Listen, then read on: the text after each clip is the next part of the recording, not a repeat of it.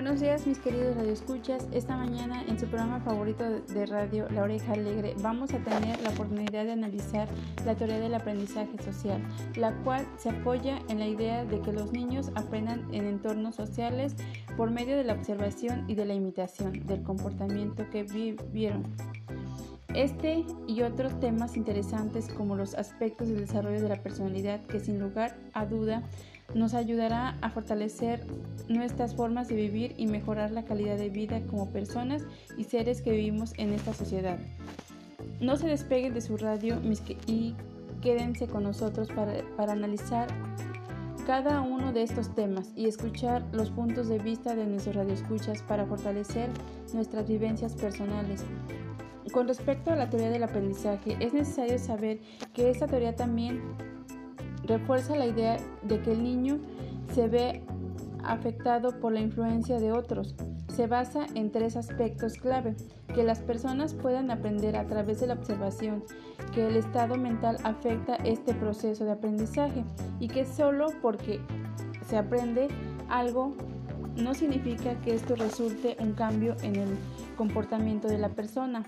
Cada uno de nosotros pasado por esta etapa de nuestras vidas y somos el resultado de nuestras experiencias y vividas y quienes impactaron y fueron influenciados en nuestras vidas.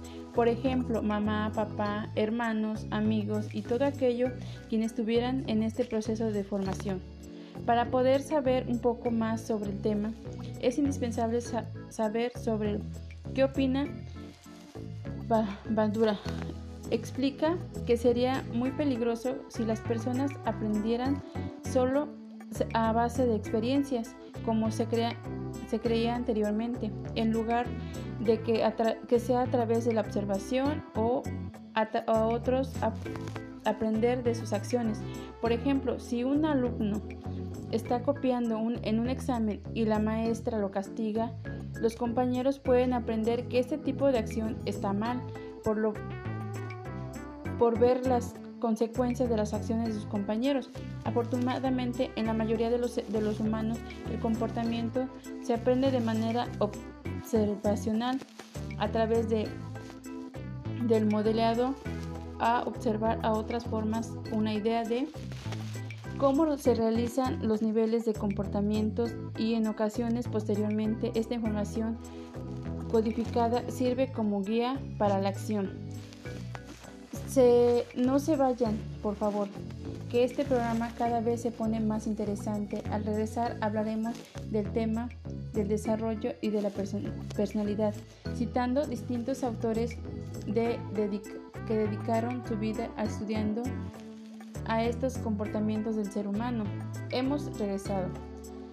En este programa favorito, La Oruga Alegre, compartiremos el autor Hanster el psicólogo inglés que dedicó su vida a estudiando la personalidad y estructura de la del personalidad posee tres dimensiones, carácter, temperamento, que muchas veces se confunde en e inteligencia.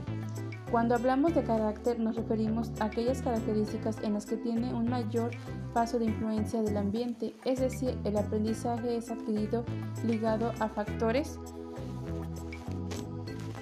educativos y culturales. Si, sin él no sería posible interiorizar las normas sociales y nuestros ajustes voluntarios. Se le pide educar claro esta que con trabajo personal. Respecto al temperamento, en la biología el carácter nos viene nos viene duda es nuestro comportamiento afectivo, en gran parte el resultado de la suma de procesos químicos del cerebro. Recientes estudios informan cuáles son los genes que influyen en nuestra personalidad.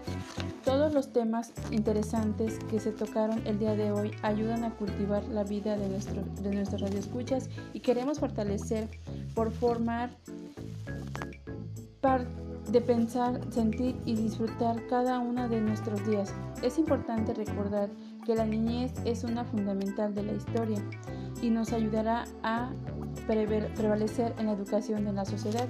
Sigamos cada, como cada tarde en este bonito programa y no dejen de seguir escuchándonos y en compañía de sus familias. Hasta pronto.